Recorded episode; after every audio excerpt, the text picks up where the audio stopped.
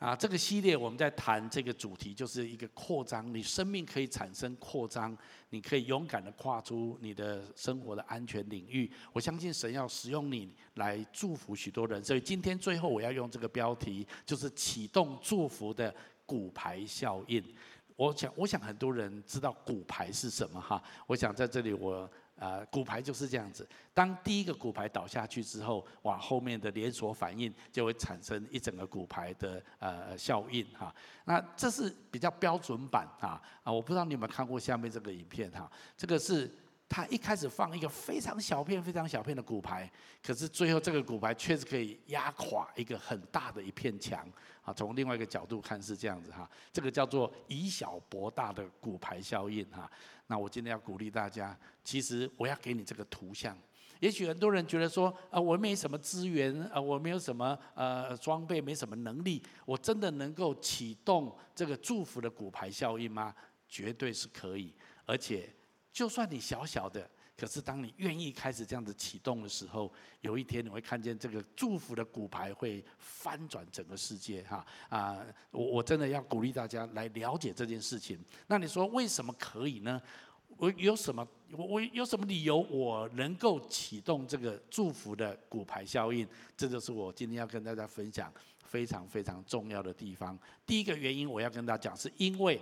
我们在基督里面，我们本来就领受了一种福分，这种福分是使人得福的福。上帝因着你信耶稣基督，上帝在你生命当中放下一种祝福的恩膏。这个祝福的恩膏，不仅仅你自己蒙受祝福，更重要的是，透过你的生命，神要祝福成千上万的人。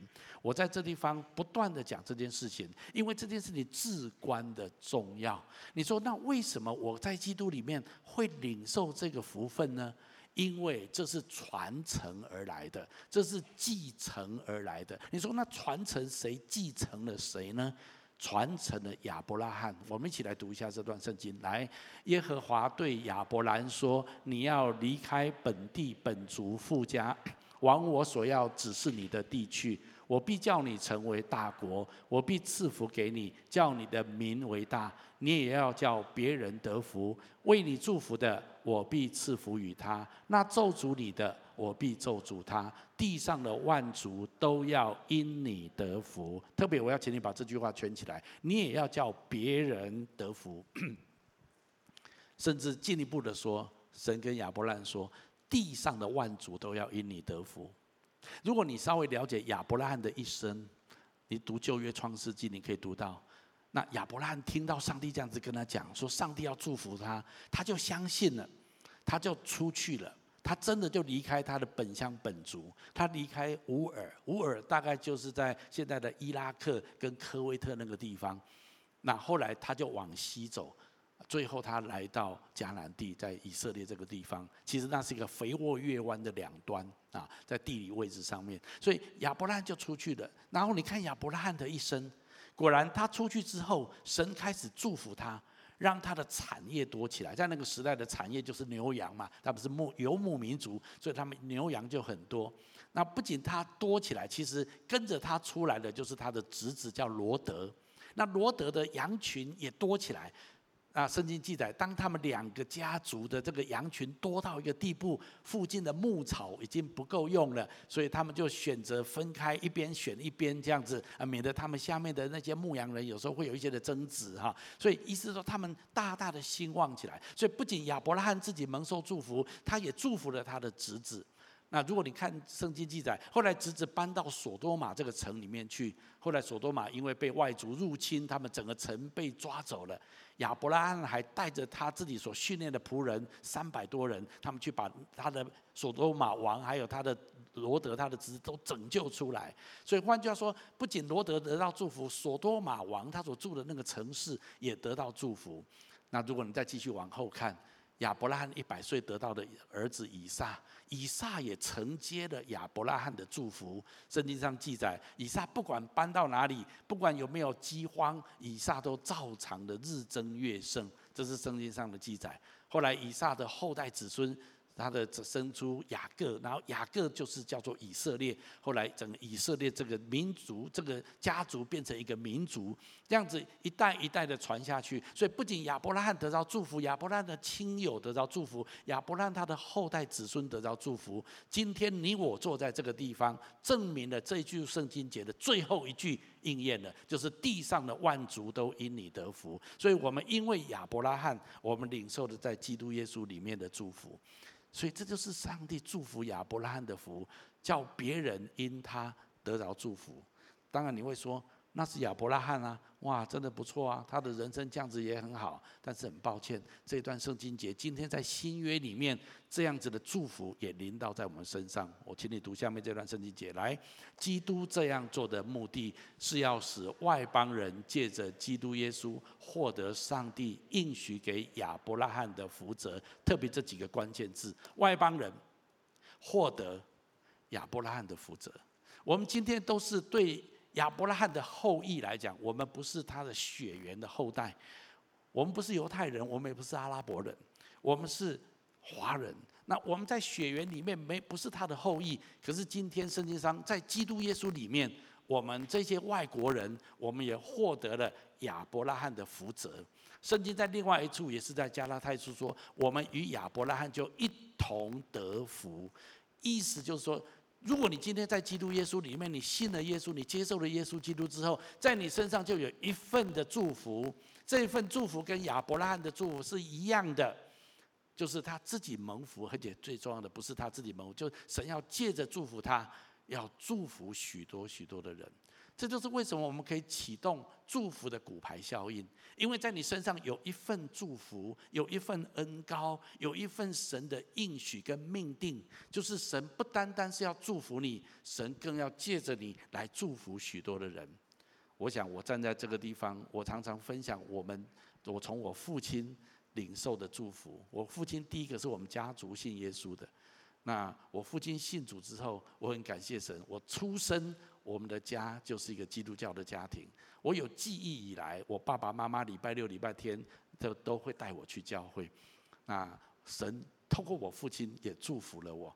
那如果你今天因着进去教会有得到一点祝福，你也要感谢我爸爸，对不对？啊，那也是因为他，所以这样子一代一代的祝福下来，产生的祝福。不要讲我，讲今天的见证就好。今天的见证实在有点夸张了哈，是不是基督徒传福音给他呢？他就说这是他的朋友啊，他就教他怎么祷告啊。我们讲说哇，这个基督徒真的爱主啊，属灵啊，这样哈。就他不是，他只是人家教他可以这样子祷告啊，啊，他就就就就这样这样祷告。我说哪有人这样子的？但是当他信了，当他接受了耶稣之后，他就领受了这份祝福。阿们吗？他自己先蒙福啊。啊，脱离这个长，他祝福长官真是厉害聪明啊！哈，对，要祝福他的长官哈，然后他看见他的家庭也蒙受祝福。我们可以看见这位弟兄，他的生命得到祝福。我知道这就是一个祝福的浪潮，这就是祝福的骨牌效应。今天我相信在场很多人，当你在基督耶稣里边，你一样可以做这个见证，你的生命当中经历这样子的事情。所以让我这样子讲。今天我们必须认清一个事实，就是我们生命存在的最重要的目的之一，就是要祝福他人。而且我们已经领受了这一份恩膏，还有祝福，就是使别人蒙福的福，就好像亚伯拉罕一样。这就是上帝给我们每一个人所拥有的福分。这是在新约当中，神使每一个信的人都拥有这个福分。所以你不要觉得说，我信主是我个人的事情，我信耶稣是我我知道我需要主的赦免，我需要这一份救恩，所以我信耶稣，我就得到平安喜乐；我信耶稣，我就得到永生。我知道主与我同在，就这样子就好了。谁跟你说就这样就好了？那只是开始，请你跟我说，只是开始，是神接下来要使用你，因为神祝福你，神要启动祝福的骨牌效应。我想这才是才是一个我们生命一个很重要的地方，所以你的生命要扩张，你要被神大大的扩张。所以为什么我们可以启动骨牌的呃祝福的骨牌效应。因为第一个，当你在基督耶稣里面的时候，当你信耶稣的时候，你就领受了一份从亚伯拉罕传承而来的应许跟祝福，就是我们也领受了亚伯拉罕的福泽，我们可以使别人因我们得福。这是第一个，这是神很重要的应许。再来一个很重要的原因，是因为在基督里面，我们领受了丰盛的产业跟能力。这到底是什么意思呢？这个意思是，神在基督耶稣里面，今天赐给我们一个更丰盛的产业，也给我们一种能力，是超过我们想象的能力，使我们不仅自己的生命可以突破蒙福，我们也可以得着。这样子的能力来祝福别人，让我这样子来描述。所以下面有一点神学哈，因为这个整个是一个结构性的。我我告诉大家，神做事情都是很有历史的渊源，也都是都是有一个按部就班的，是有系统的。我来解释一下，圣经启示我们，虽然撒旦因着亚当人类的起源犯罪，呃，借着。人类的犯罪，亚当统治了人类，因为罪就进入这个世界，那他就掌控万国。但是圣经记载，当耶稣基督在死在十字架上的时，而且从死里复活之后，他已经战胜撒旦魔鬼一切的权势。这些东西跟整个人类的历史跟灵界有很大的关系。但圣经告诉我们，这是人类的起源，还有今天为什么我们落在很多的征战的里面一个原因。但是。神为什么差耶稣基督来？就是要让我们可以从这一切的软弱跟错误的当中，有机会可以调整过来。所以圣经上有一句话这么说，我们一起读下来：在十字架上，基督亲自解除了那些灵界执政者和掌权者的权势，把他们当作凯旋行列中的俘虏，公开示众。讲这段圣经节是保罗写信给。哥罗西教会那个时代是罗马帝国的时代，我想很多人知道，罗马的军队是非常强盛的。当他们占领一个地区或者战胜一场一个国家 的时候，他们通常会把那个国家的国王或者他相关重要的臣宰。全部都抓来，然后来到罗马的时候，他们游行啊，就说：“你看，我们战胜了他们的国王，他们的国王被我们俘虏了，还有他主要的那些的领袖啊、大臣们都在这地方，在行列当中证明他们攻下了这个地图，攻下了这个国国家，那以此来证明他们军队的厉害。”保罗用这个图像来描述，当耶稣基督从死里复活之后，他战胜了灵界撒旦一切的权势。圣经说，神把他像凯旋行列当中的俘虏一样公开示众。这里告诉我们一件事情：从亚当开始，这世界伏在那恶者的权下，这世界有很多的罪恶，有很多的痛苦。但是当耶稣基督从死里复活，为人类除去罪恶，从死里复活之后，撒旦从此他被卸甲，他从此已经。被耶稣基督的权势所打败，所以圣经上后面这样子说，所以他今天握有阴间的权钥匙或者是权柄了。我们来读一下这段话：来，我是永存者，我曾经死过，现在活着，而且要永远活着。我掌握着死亡和阴间的钥匙。这段圣经是在启示录里面。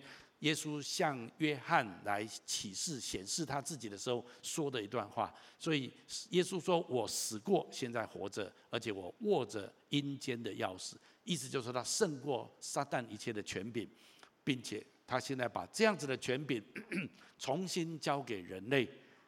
本来神赋予亚当这样的权柄，可是亚当因为听撒旦的建议被骗，所以这个权柄落在亚当的手中，啊，落在撒旦的手中。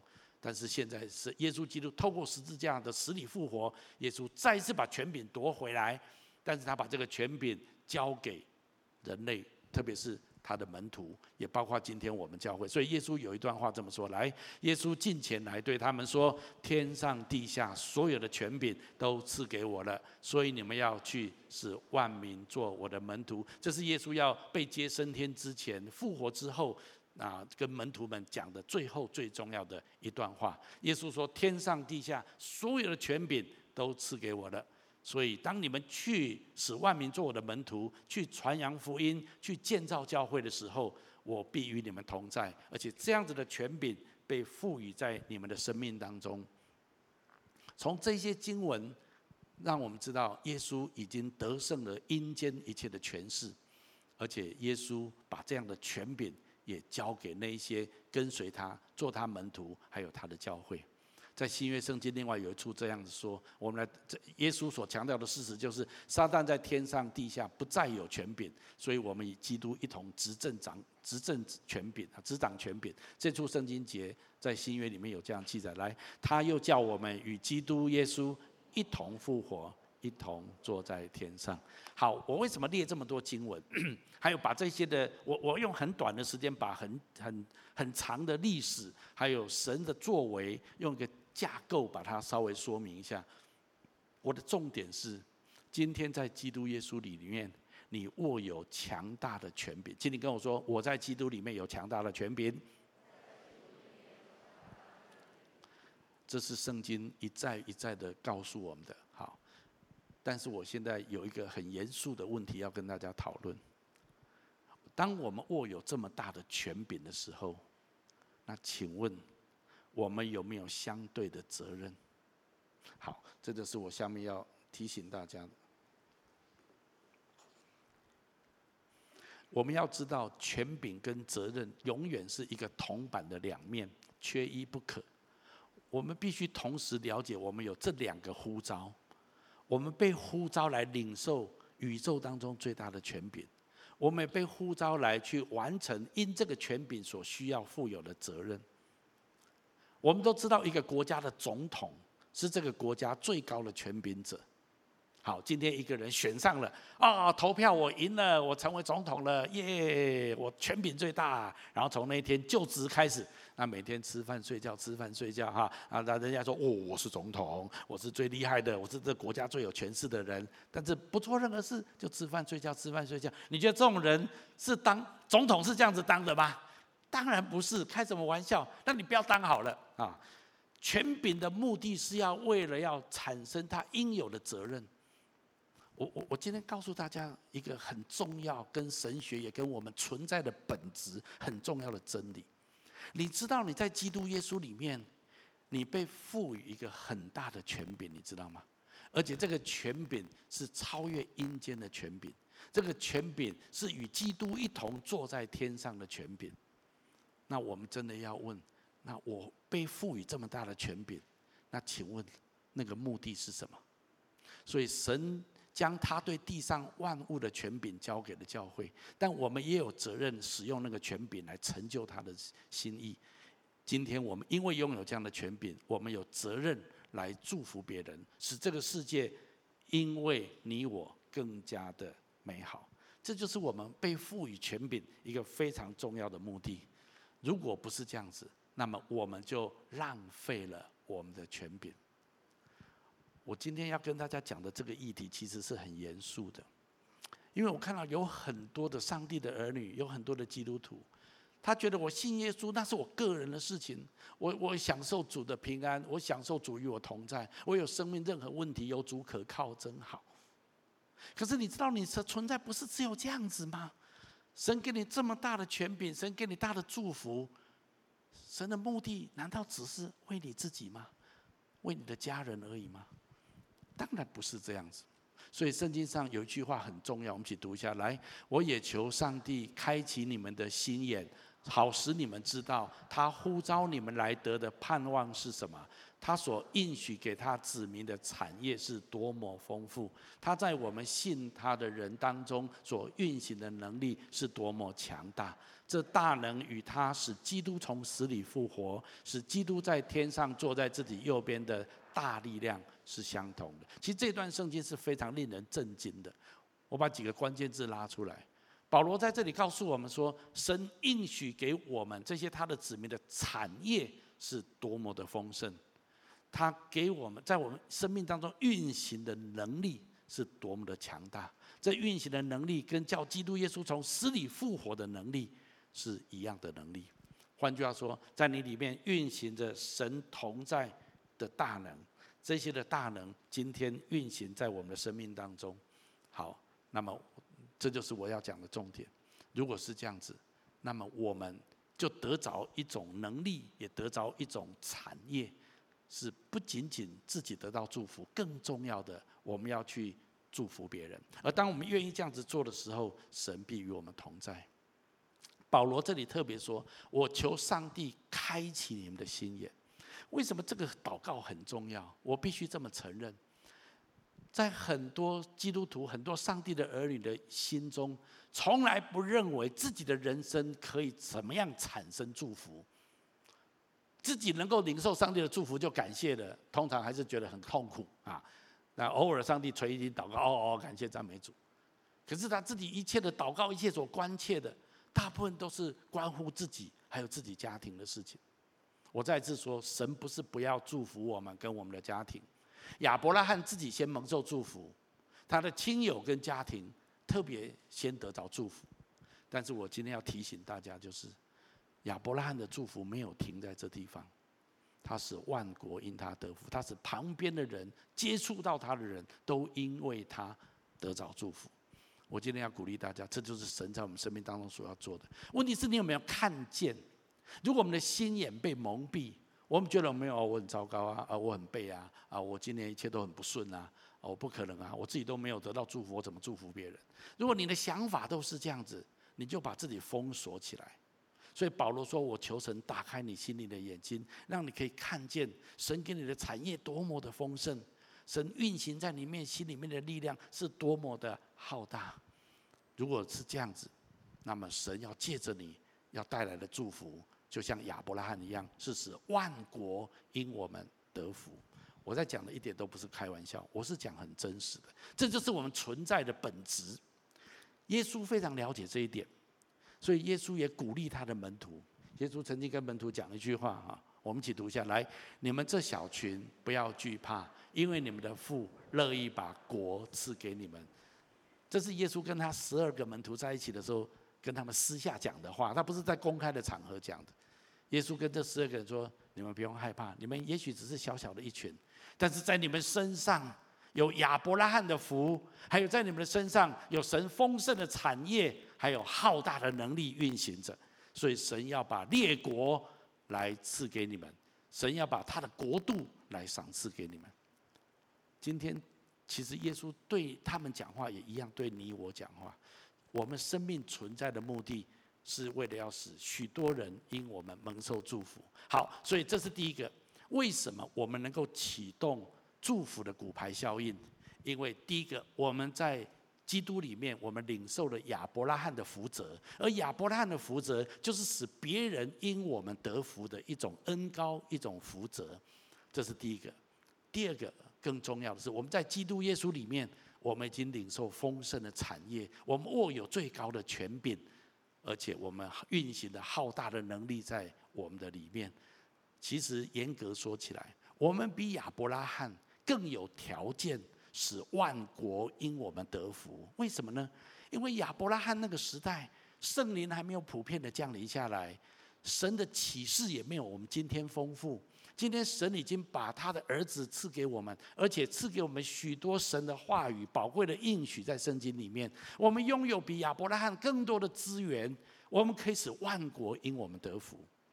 我们是传承亚伯拉的恩膏在我们身上，但是我们在基督里面更是倍增这样的祝福跟恩膏在我们的生命当中。所以，为什么你能够启动祝福的骨牌效应？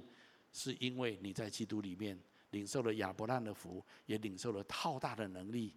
如果你不知道 Who you are，这是你存在的本质。如果你已经信耶稣，你是上帝的儿女，这就是你存在的本质。那么，如果这样子，你有没有好好去发挥这件事情？好，所以第二个我要谈的就是，那我们怎么样启动这个祝福的骨牌效应？哦，今天牛肉来了，我跟你讲，你今天赚死了，你今天赚一百亿，我跟你说。先喝一下水。如果我知道我是这样子的一个本质，我里面蕴含的这样子的一种能力跟恩高，那么我要怎么样好好去发展、发挥这个东西？那么第一个我要告诉你很重要，你要参与并且投身教会服事。我特别要说是教会服事，不只是教会生活。在我预备这篇讲到的时候，我本来是写投身并且呃参与并且投身教会生活，但是我觉得圣灵提醒我要改变，不是生活而已，是要投身教会的服事。然后我觉得圣灵带领我有一些的思考的过程。我今天要告诉大家下面一件很重要很重要的事情，我们要了解福音的本质，我们要了解作为一个上帝的儿女。到底神对我们的想法是什么？这个非常非常的重要。如果我们在这一些方面我们不是很清楚，我们就会按照我们自己的想法，按照自己的期待，按照自己所以为的来过我们在世界上的日子跟生活。好，那我今天要跟大家分享。首先，我要在这里特别的声明：福音的目的不只是叫一个人得救而已。而是要要一个人来跟随主来侍奉神，就好像我刚刚说的，当你信耶稣的时候，是我们有主与我们同在，我们祷告神回应垂听我们，神真的帮助我们解决我们生命当中许多人力无法解决的很多的生命中的难题，神也引导带领我们的人生，我们可以诉说神很多的见证在我们的生命当中，这些都很好，但是请你不要只留在这边。福音很重要的本质，是不仅使我们得着救恩、罪得着赦免，还呼召我们来跟随主、来侍奉神。很多人觉得这是可以选择的。哦，不不，我我们也要跟随主，我们也要服侍神。哦，这样太累。啊，我我只要信耶稣得永生就好。哦，有平安喜乐就好。有问题神帮助我这样就好。啊，其他的就就就就你们传道人、你们那些牧师去处理就好。啊，我我只是啊平信徒，我我很平安，我我很平凡，啊，我很我很我躺平这样子哈。谁叫你躺平？哈，你说那那为什么我们来跟随主要来要要来，就是救恩是要我们跟随主来侍奉神？我拉一个比较长的一个一个轴线来了解这件事情。我们常常看见新约用神救赎以色列人出埃及来预表神对全全人类的救赎。如果你对圣经稍微有一点了解，你知道我在说什么。我也顺便说，我们的神是一位做事情，他不是只做事情只做一件事情，他做一件事情都有很深远的意义的。他一次我们有。有很多人说一次做三层啊，表层、内层跟最深的那一层。我告诉你，神一次做十层。任何一件事情发生，都有很背后很丰富的意义，跟神的伏笔，还有神要蕴含的真理跟教导在里面。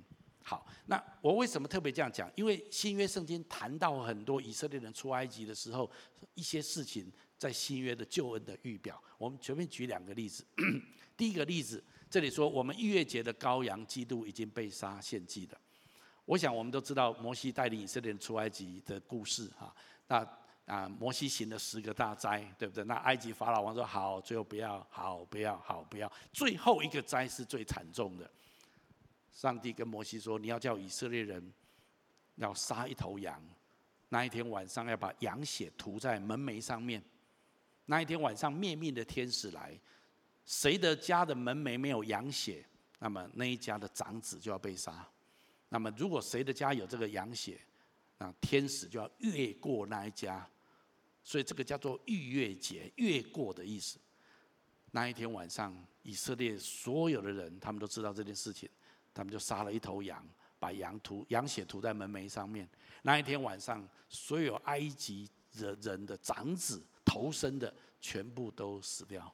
只有以色列家羊门啊门楣上有涂羊血的那一个家，全家都平安。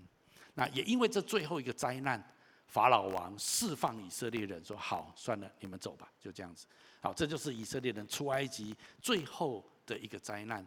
那他们用逾越节，所以以色列人他们每一年都要过逾越节来纪念神为他们释释放他们从埃及出来一个最重要的最后的这个节日，他们把它当做过年。我们华人有春节过年，以色列人每一年逾越节，他们要从世界各地来回到耶路撒冷，在那地方过节，就是过逾越节。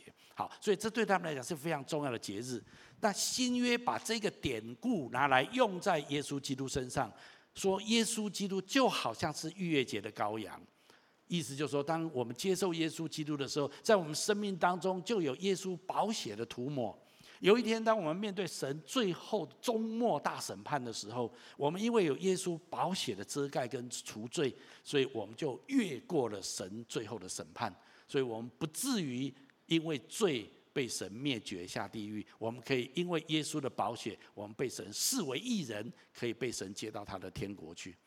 这就是救恩很重要的一个本质。神用历史的一个事件来描述在新约里面的救恩。不止这件事情，还有一个经文是这样子说的，我们一起读一下来。我们的祖宗从前在云下，都从海中经过，都在云里，也在海里，受尽归了摩西。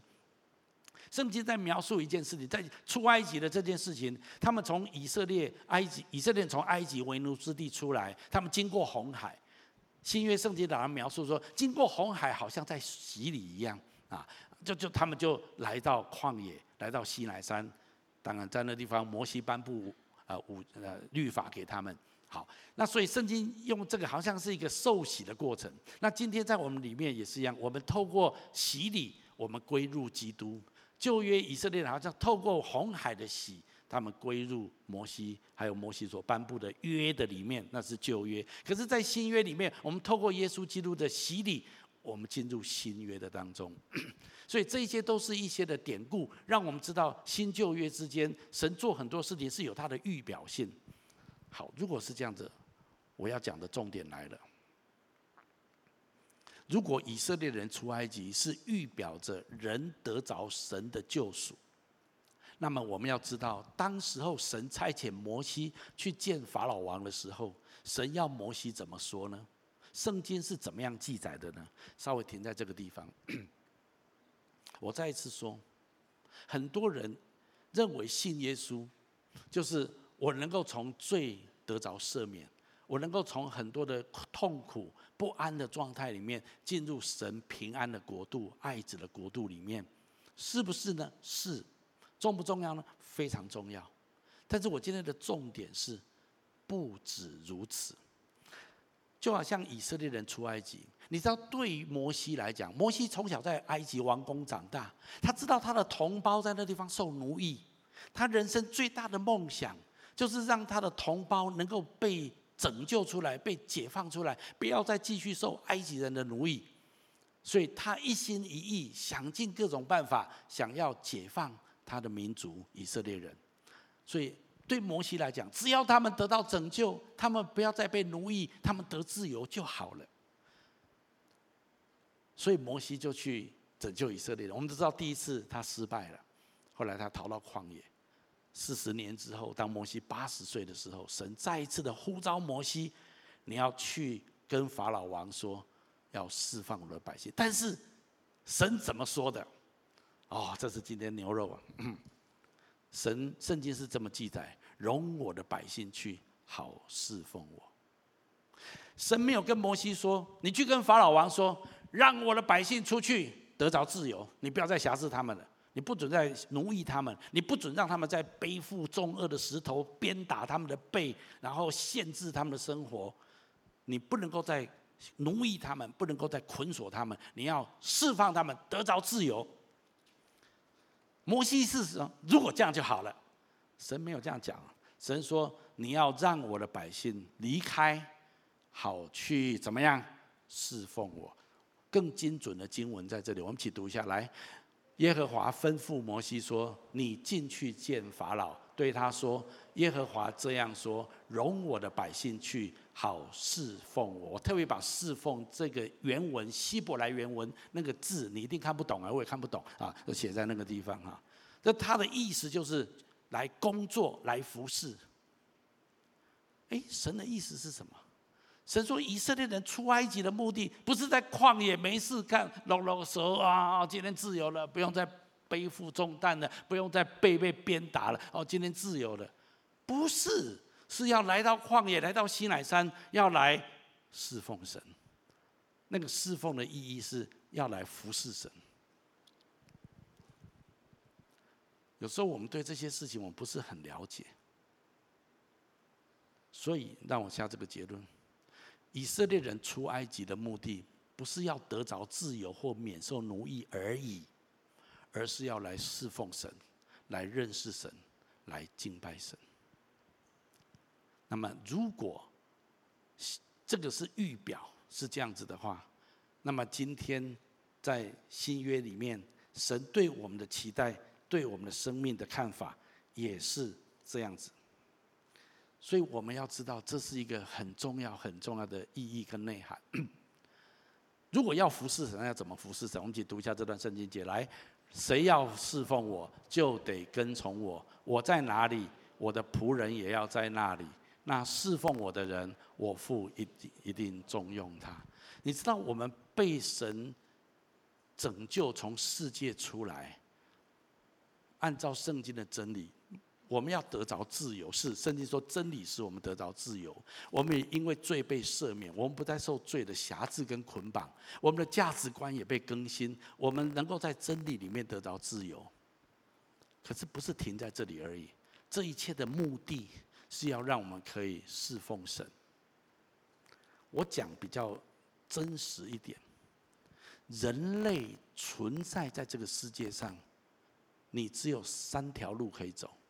一条路是做世界的奴隶，像埃及一样，你在埃及做奴隶，每天早晚汗流浃背的工作，为的只是存活。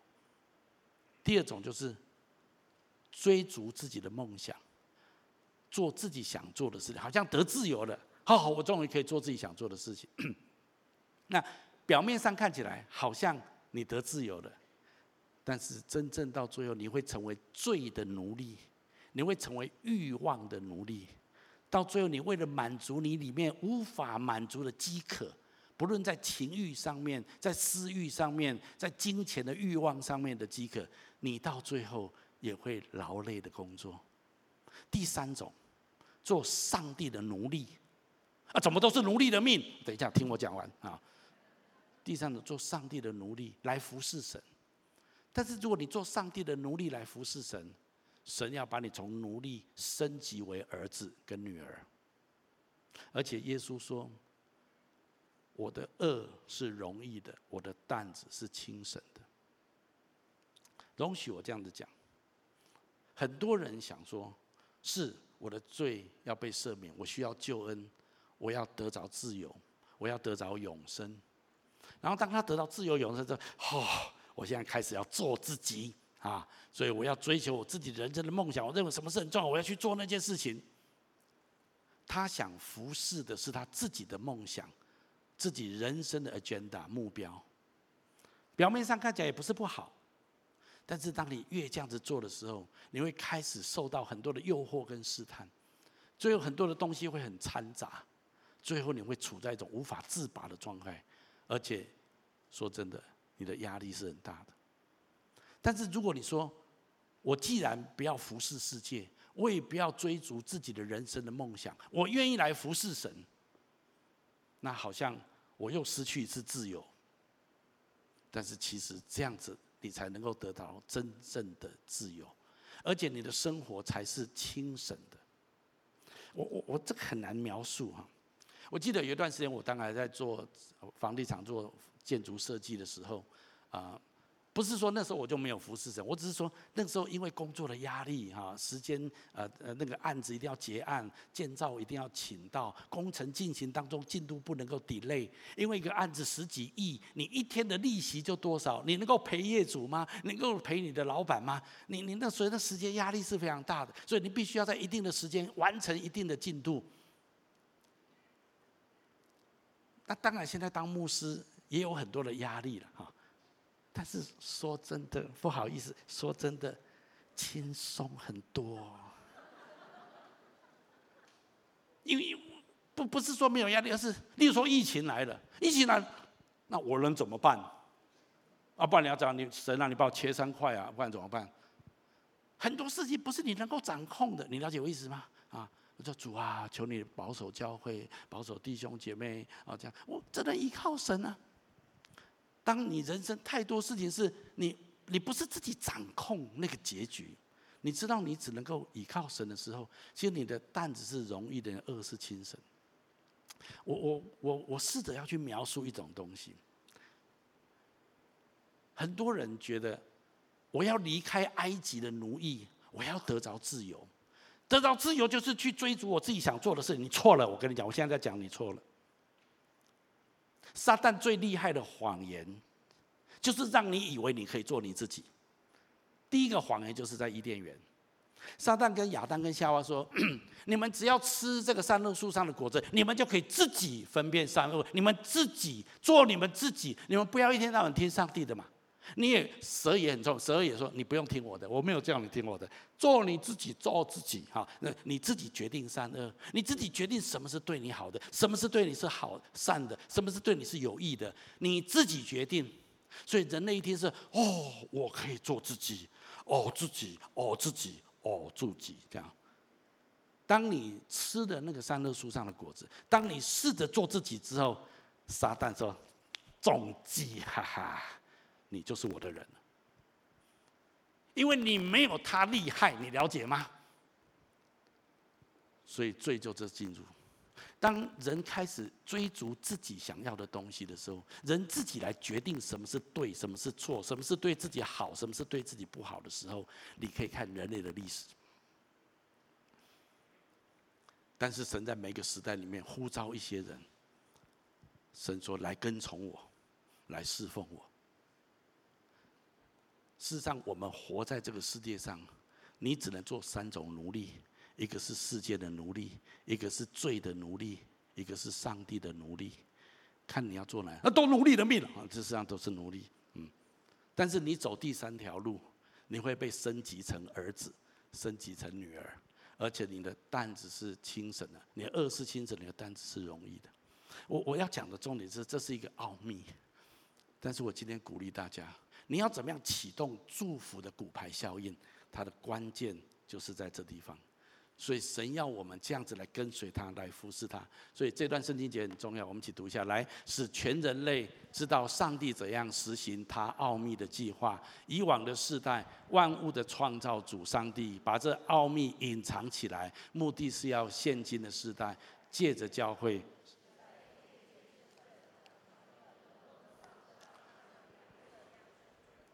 特别我要再次强调，借着教会。所以，为什么要参与教会的服事？因为透过教会，我们才能够去回应上帝在我们生命生命当中的那一份祝福别人的恩高，那一份荣耀的产业，还有那个浩大的能力。因为神已经把这样子的恩赐给我们了，所以下面这段圣经节很重要，我们一起读一下来。万物的结局近了，所以你们要谨慎自守，警醒祷告。最要紧的是彼此切实相爱，因为爱能遮掩许多的罪。你们要互相款待，不发怨言。个人要照所得的恩赐彼此服侍，做神百般恩赐的好管家。请问这一段圣经节整体的描述？你觉得是在讲你个人、你个人的生活，还是在讲教会生活？在讲教会生活嘛？你们要彼此切实相爱嘛？你们要互相款待，你们要彼此服侍，都是在讲一种教会生活当中互相彼此在一起的一种状态。透过这样子，我们才能够生命被成全，我们的恩赐才能够被发展。所以在这地方很重要的是，神要我们借着教会来启动骨牌的。呃，祝福的骨牌效应，我来这样子描述一下。因此，整体来说，神要借着教会这基督徒的群体的力量来祝福这个世界，这是神很重要的心意。特别当我们彼此相爱、同心祷告，并且愿意使用上帝给我们的恩赐来彼此服侍的时候，神就必运行在教会当中，而他赋予教会的力量是阴间的权势没有办法抵挡的。当我们看见这世界还有所处城市的问题，我们愿意承认这是教会的责任，并且愿意起来依靠神去转化跟解决这些问题。当我们愿意这样做的时候，神就必与我们同在，使我们有能力跟权柄，可以真实带来改变、带来祝福、带来转化。这样子，我们的生命就被扩张了，就启动了祝福的骨牌效应。你看到这世界很多的问题。你看到国家跟城市很多的问题，你愿不愿意承认这是教会的责任？有时候觉得哦，没有，那是政府的责任，不然他选他总统干嘛？啊，这是美国政府，这是中国政府，这是这个世界很多领袖的责任。那我们只是一个小咖而已，我能够做什么？拜托，你知道你的眼睛要被打开。那不是他们的责任，那不因为他们做不到。他们也许美国总统也许有很强大的这种权柄，可以调动美军、调动一切的经济的资源的力量，但是他没有，他没有办法解决这世界的问题，他没有办法解决城市的问题。如果有能够解决，早就解决了。那为什么没有办法？因为他们没有一种权柄，像我们这样的权柄，说好，我是谁？你握有权柄是胜过阴间的权柄。所以耶稣第一次讲到教会的时候，耶稣说：“神，我赐给教会权柄，是阴间没有办法。”其实圣经上在讲的权柄，都不是在跟地上的那些的领袖，什么政治领袖啦、经济学者啦、啊企业家啦，那很有钱很有势的人，圣经根本没有在谈他们，圣经在谈他们背后黑暗的权势。所以今天你看见好。台湾好紧张，对不对？哇，台湾现在疫情的状况啊，这个两岸的两岸的军事的对峙，或中美军事对峙，或者整个大环境经济上面的压力，你很紧张。是我们当然都很紧张，但是说真的，我们可不可以起来祷告？我们可不可以运用上帝给我们的权柄？是可以运用的。当你这样子做的时候，神会运行。我不知道神用什么方法做，神用什么方法解决这些问题，可是我们可以带来祝福。主啊，你祝福台湾；主啊，你祝福中国；你祝福美国；你祝福这个世界。主无论如何，你要把整个世界的局势带到你的旨意里面去，让万人得到祝福。可不可以这样祷告？可以，你有你可以祷告，你祷告，神就有办法 使万事互相效力，叫美好的事情发生。只有你跟我有这样子的权柄，所以让我这样讲：我们要实际落实这一切，教会是一个很重要的平台。也就是我们要借着教会来回应这样的事情，所以教会在一起的祷告，教会在一起的服侍是很重要的。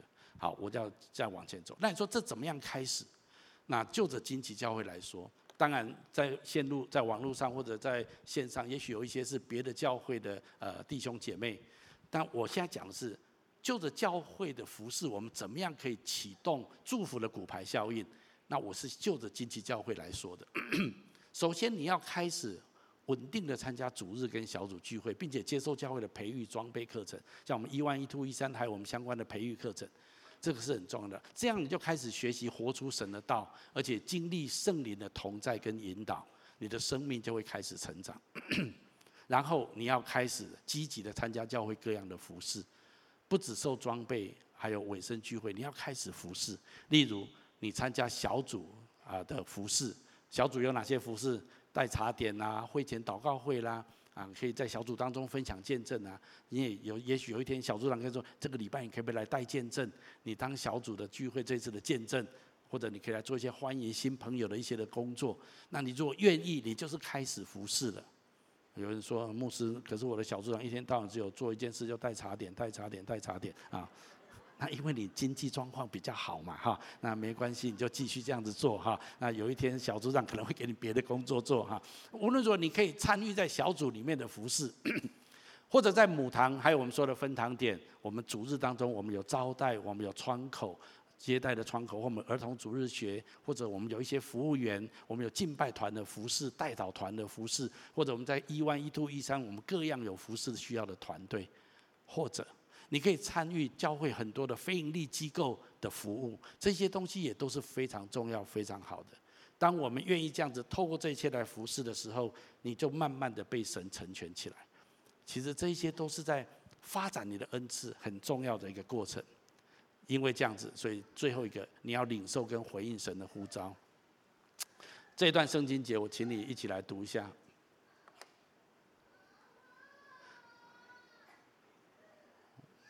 我们求神保守哈，我们的这位姐妹，我们一起来读一下这段圣经，讲好吗？来，每一个人的生活应该按照主的恩赐，并且符合上帝呼召他的目的，这是我教导各教会的原则。这段圣经节告诉我们，每一个人，注意哦，他是讲每一个人在你的生命当中都有一份上帝的。恩赐也有一份上帝的呼召，我来稍微说明一下。这段经文所说的就是我们这些领受基督救恩的人，我们也同时都领受了神所给我们的恩赐。请你跟我说，我身上有恩赐，而且这个恩赐是跟我们的呼召是相关的，是配搭的。简单来说，就是神赐给我们各样的恩赐，都是为了能够有效的活出神对我们生命的呼召。而且这段圣经特别说，这是给保罗给每一间教会的原则，也就是给每一个人、每一间教会的原则。这是个普遍性的原则，不是只有牧师，不是只有小组长，不是只有一些特别的人，他们才有这样子的恩赐跟目的。不，这段圣经讲得非常清楚，每一个人。都是在这个恩赐跟目的的里面，所以我要这样讲，福音的目的，我再次说，不是使我们得救、得平安、得喜乐就好。福音的目的是要带领我们可以起来跟随主，可以来服侍神。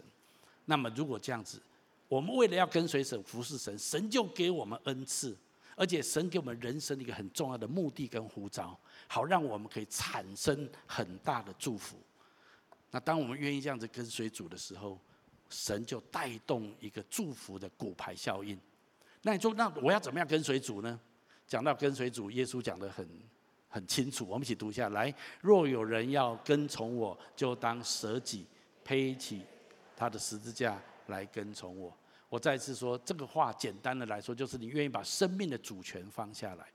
就好像我刚刚说三条路，你从这个世界出来，请你不要追逐你自己人生的目标跟梦想。神医治了你的关系，神医治了你的身体。神的目的重要不是要去你追逐你人生的欲望，跟追逐你人生的的自己的理想。神要你来服侍他，神要你更多来认识他，来跟随他。当你愿意这样子做的时候，神就必与你同在。而且你知道吗？当你愿意跟随主来服侍神的时候，神会一波又一波的把你的生命带到一个。荣上加荣，利上加利的地步，我我很难描述这样的概念。最近我跟一些的牧师或者一些朋友在对话，啊，当人年纪超过六十之后，你会发现你的同侪大部分都在讲身体健康啦，啊，同学会啦，啊，这些要去哪里玩呐，这样子哈。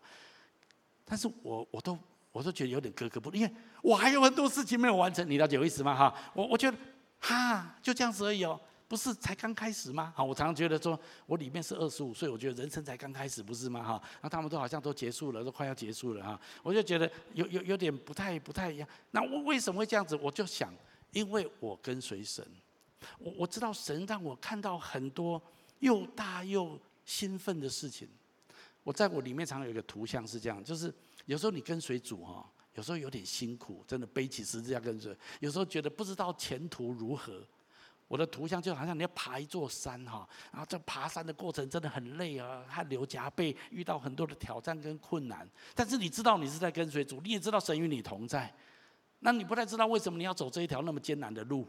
但是当你这样子走走走跟随之后，一个季节来到，当你登上山顶的时候，你才突然发现哇，在山顶后面的那个风景何等的壮丽。然后神让你看到下一波你人生的产业。我我人生有很多这样的经验，可是有时候在跟随的那个过程最艰难的过程，你不太知道到底未来是什么。但是当你一直的走的时候，你会一波又一波的看见神为你打开一个更好的、带来更大的祝福、带来更大的影响的一种人生的蓝图。这就是跟随主。我很喜欢保罗，他人生讲这么一句话，我们一起读下来。弟兄们，我不是以为自己已经得着了，我只有一件事，就是忘记背后，努力面前的，向着标杆直跑，为要得神在基督耶稣里从上头找我来得的奖赏。真的，当我们愿意这样的跟随的时候，其实你知道吗？作为一个跟随主服侍神的人。你人生永远不会退休啊！那这么累啊，怎么不会退休？不是，不是说不会退休，你的你的工作职分可以改变，你工作的内容可以改，可是你人生的标杆永远会很兴奋的在前面等着你，你会永远知道活得很有意义、很有动力。我跟神祷告说：主啊，让我的人生用这样的状态，直到见你面的日子。阿门吗？我不要每天看电视转来转去等死，你要啊啊啊啊啊流口水啊！干嘛？啊，用我，不然就把我取走，阿门吗？啊，这就是我们可以活出最有意义、最有价值的人生，而且这样的人生带动极大的祝福。我今天再次鼓励所有人：神对我们的生命的目的是神拯救我们，神爱我们，神把我们从罪、从世界的捆锁当中释放出来。可是不要忘记，我们身上带着亚伯拉罕的福，我们身上有神丰盛的产业、圣灵大能的同在跟运行。这一切的权柄跟祝福的目的，不是只是为我们自己跟我们的家庭蒙福，是要使万人因我们蒙福。而这个平台要怎么做？透过教会的生活，透过教会生活，你慢慢更认识神之后，你愿意回应上帝的呼召跟上帝的恩赐在你的生命当中，这样就一步一步的踏上启动祝福的骨牌效应。我们一起来祷告，阿爸父神，我奉你的名再次来祝福每一位亲爱的朋友、弟兄姐妹。真的帮助我们，开启我们心灵的眼睛，让我们看见我们在基督里面的那个祝福，还有那份恩膏。好不好？请大家继续把眼睛闭着。在我预备这篇信息的时候，我灵里面有一些感动，让我用一些话来鼓励我们当中一些人。首先，我觉得我们当中有一种人，不论在现场、线上或分堂点，你觉得你来日无多，或者你人人生曾经铸下重大的挫折或者犯错。然后你觉得你自顾不暇了，你很难能够再有效的产生什么祝福的骨牌效应。你觉得你是不太可能的。我觉得今天圣灵特别要跟这样子的上帝的儿女说，神说我今天仍然要使用你来使人蒙福，你仍然可以起来启动祝福的骨牌效应。我觉得神今天神呼召你。起来祷告，寻求神；起来悔改，回到神的面前。特别回到教会的服事的当中，委身教会的生活，参与教会的服事。你的生命要展开一波新的。我我特别感动，不是骨牌效应的字，而是新的祝福的涟漪。涟漪就是一滴水滴在水面上产生的波动。我特别觉得这样子的人，神要在你生命当中产生一个祝福的涟漪。你你不要觉得不可能，神特别要把这个图像放在你的心中，神要继续的来使用你，使人得着祝福。第二种人，我觉得我们当中有一种人，你已经很认真在侍奉神、跟随主。但是有时候你觉得好像并没有看见那个祝福的骨牌效应，有时候你期待的一些事情好像似乎没有发生，有时候会让你觉得有一些的挫折。我觉得神要跟这样的人说，神说：“我的孩子，我特别把你隐藏起来，我的目的是要保护你。但是其实你有所不知，当你这样子认真的顺服跟跟随主的时候，其实你已经启动了祝福的源头。”首先，第一个是你自己的生命已经有很多的改变，这是一个祝福的起头。然后，神也要让你看见，其实你的家人已经开始领受这份祝福了。我特别要鼓励这样的人，神也许一开始只是小小的一个小骨牌，可是当这个小小的骨牌愿意来跟随神，愿意来服侍神。虽然这个小小的骨牌一开始倒了几片，前面的骨牌好像无关重要，没什么影响力。可是就像我们前面所看到那个图像，这个骨牌一波又一波的倒下去的时候，最后是巨大的墙都会倒下去。我宣告这样子的应许跟祝福会在你的生命当中真实的展开。最后，我要请大家继续把眼睛闭着，不论在现场、在线上、在分堂点。我们当中可能有人，你还不是基督徒，或者你还不太确定你跟这位上帝之间的关系。我很高兴你今天能够听到这篇的信息，因为神也要使用你。神是公平的神，他不偏待任何人。神要使用你在基督里面来成为万人的祝福。也许你要问说，那我应该怎么做呢？如果你愿意的话，你要先在基督里面，你要先来信靠、接受耶稣基督。当你在基督里面的时候，时候你就领领受了亚伯拉罕的祝福，你就领受了产业跟能力。所以下面我要来做一个简短的祷告，我邀请你跟着我来做这个祷告。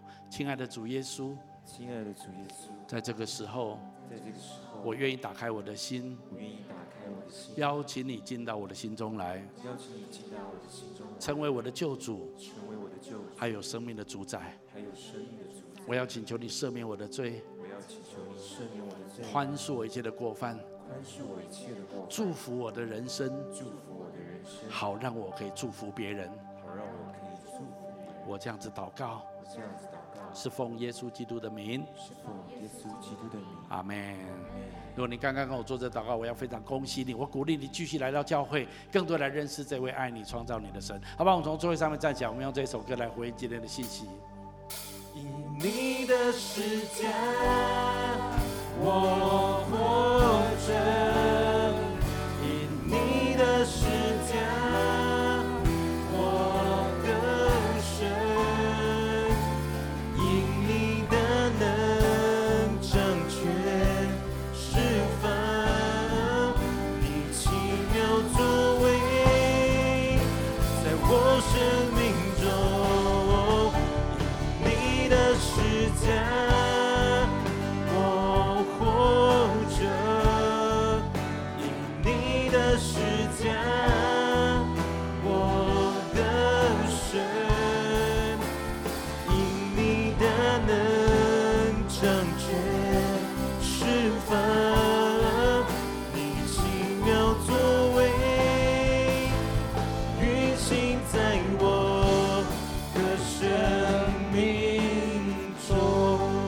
爱的阿爸父神，我奉你的名祝福每一位亲爱的来宾、朋友、弟兄姐妹。我宣告，主你赐福给我们在身我们身上的亚伯拉罕的福，还有那基督里面丰盛的应许产业，还有能力，要大大的释放我们，让我们可以产生骨祝福的骨牌效应，从今直到永远。奉耶稣基督的名祷告，阿门。我们把掌声归给神。